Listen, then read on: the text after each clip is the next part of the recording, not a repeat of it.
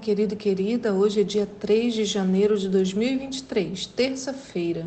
Eu sou a pastora Nícia e na nossa meditação hoje temos os textos de Gênesis 48, Salmos 148 e Atos 5, do 17 ao 42. A pergunta é: lutar contra Deus, isso é possível? Irmãos, é possível lutar contra Deus? Veja só, essa minha pergunta foi baseada no texto de Atos de hoje. Em Atos 5, os discípulos estavam presos.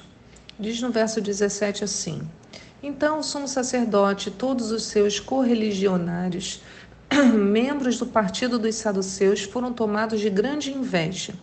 E por isso mandaram prender os apóstolos, jogando-os numa prisão pública. Todavia, durante a noite, um anjo do Senhor abriu as portas do cárcere, conduziu-os para fora e instruiu-lhes: Ide, apresentai-vos no templo e anunciai às multidões todas as palavras da salvação. Então, ao raiar do dia, eles entraram no pátio do templo, como haviam sido orientados, e começaram a pregar ao povo. Do outro lado, chegando o sumo sacerdote e seus companheiros, imediatamente convocaram o sinédrio, ou seja, toda a assembleia dos principais líderes de Israel, e mandaram buscar os apóstolos na prisão.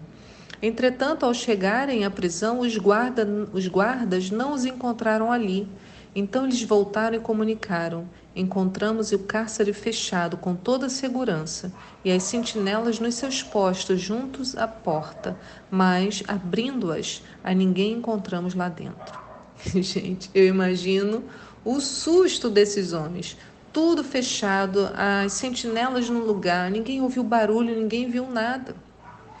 Mas o anjo do Senhor foi lá e conduziu Pedro e os demais é, homens que estavam ali conduziu todo mundo para fora. Os anjos foram enviados para libertá-los da cadeia, e ao sair, os discípulos foram pregar a palavra de Deus no templo. Eles não saíram por sua própria vontade, nem pela sua própria força, e não foram fazer depois aquilo que julgavam ser o mais importante. Eles ouviram o anjo falando, né? E ide, apresentai-vos no templo e anunciai às multidões todas as palavras de salvação. Então, os homens que queriam julgá-los foram até lá e mandar trazê-los diante do sinédrio, né? Eles vamos lá chamar, né, os homens para fazer o julgamento. E assim todos começaram a discutir o que fazer com eles, né? O que, que a gente vai fazer com esses homens? Né? Começa aquele tumulto. Né? Eles foram lá, não acharam, os, os guardas voltaram e falaram: olha, eles não estão lá. Aí, o, diante desse relato, o capitão da guarda do templo e o chefe dos sacerdotes ficaram atônitos, né? O que, que aconteceu com esses homens? Mas aí alguém chegou com uma notícia, no verso 25 conta: Eis que os homens que recolhestes à prisão estão lá no pátio do templo ensinando ao povo. Vocês estão procurando na cadeia, eles, eles saíram, estão lá e não estão escondidos, não. Alguém podia falar, nossa, eles fugiram, então se esconderam. Não, estão lá no pátio. Então o capitão foi com os guardas e os trouxe outra vez, porém sem violência, pois temiam ser apedrejados pela multidão. Então aqui a gente poderia pensar, nossa, então, né, o Senhor não livrou eles, porque eles foram pegos novamente. Não, foi o Senhor que mandou que eles fossem para lá.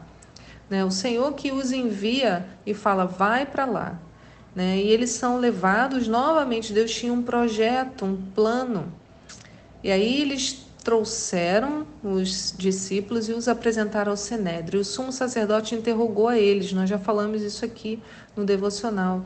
Né? Não vos ordenamos expressamente que não pregasseis nesse nome? Contudo, enchestes Jerusalém dessa vossa doutrina e quereis lançar sobre nós a culpa pelo sangue desse homem? Ao que Pedro e os demais apóstolos afirmaram: é necessário que primeiro obedeçamos a Deus depois as autoridades humanas. O Deus dos nossos antepassados ressuscitou a Jesus, a quem vós assassinastes, crucificando-o no madeiro. Deus, no entanto, o exaltou, elevando-o à sua direita como príncipe salvador, a fim de dar a Israel arrependimento e perdão dos pecados. Ora, nós somos testemunhas desses fatos, bem como o Espírito Santo que nos concedeu aos que são obedientes, que Deus concedeu aos que são obedientes à lei. E aí, quando eles ouviram essas palavras, verso 33 conta, eles muito se enfureceram e queriam matá-los. Né? E aí começa aquela confusão. Aí, um homem muito respeitado por toda essa comunidade, né? era fariseu, ele doutor da lei, ele se levantou e pediu que tirassem os discípulos de lá por um momento. Esse Gamaliel foi, eu acho, ele é o mesmo nome né, do mestre de Saulo, antes de se tornar o apóstolo Paulo, né?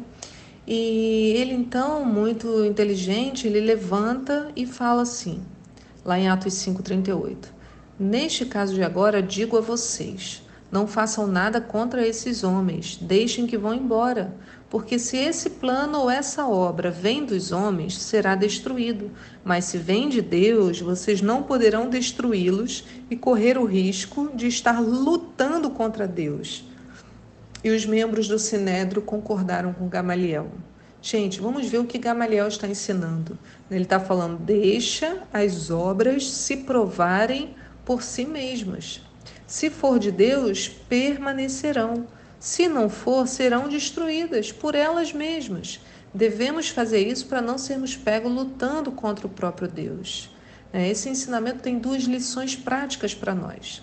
Muitas vezes ouvimos uma palavra, uma pessoa falando e julgamos.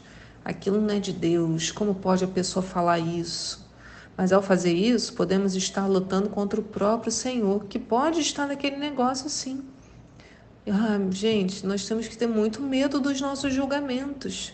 Da mesma forma, quando o próprio Deus está falando no nosso coração e começamos a analisar com a nossa razão se vale a pena ou não fazer o que Deus manda, estamos, na verdade, lutando contra a obra que Ele quer executar em nós. Então, cuidado para não ficar do lado oposto ao de Deus. Muitas vezes a nossa racionalidade nos leva à rebeldia é preciso submeter nossos pensamentos à autoridade do Senhor e Ele, só Ele, certamente nos conduzirá. O conselho de Gamaliel mudou a dinâmica daquele lugar. Suas palavras trouxeram fim à confusão. Então, isso nos ensina que sobre o que oferecermos né, ao mundo com medo. Ofereceremos a paz. E como faremos isso? Estando cheios da palavra no nosso coração, como o provérbio 16, 24 diz: Favo de mel são as palavras suaves, doces para a alma e saúde para os ossos. Que nós, eu e você, tenhamos uma palavra que seja como favo de mel, uma palavra suave, doce para a alma, que traga saúde para os ossos. É uma palavra que ao seu tempo chega como um bálsamo nas feridas, mesmo que seja uma palavra de é, reprimenda, né? mas que de correção, mas ela será saúde para os ossos. Que Deus abençoe o seu dia e eu te espero aqui para um próximo devocional. Tchau!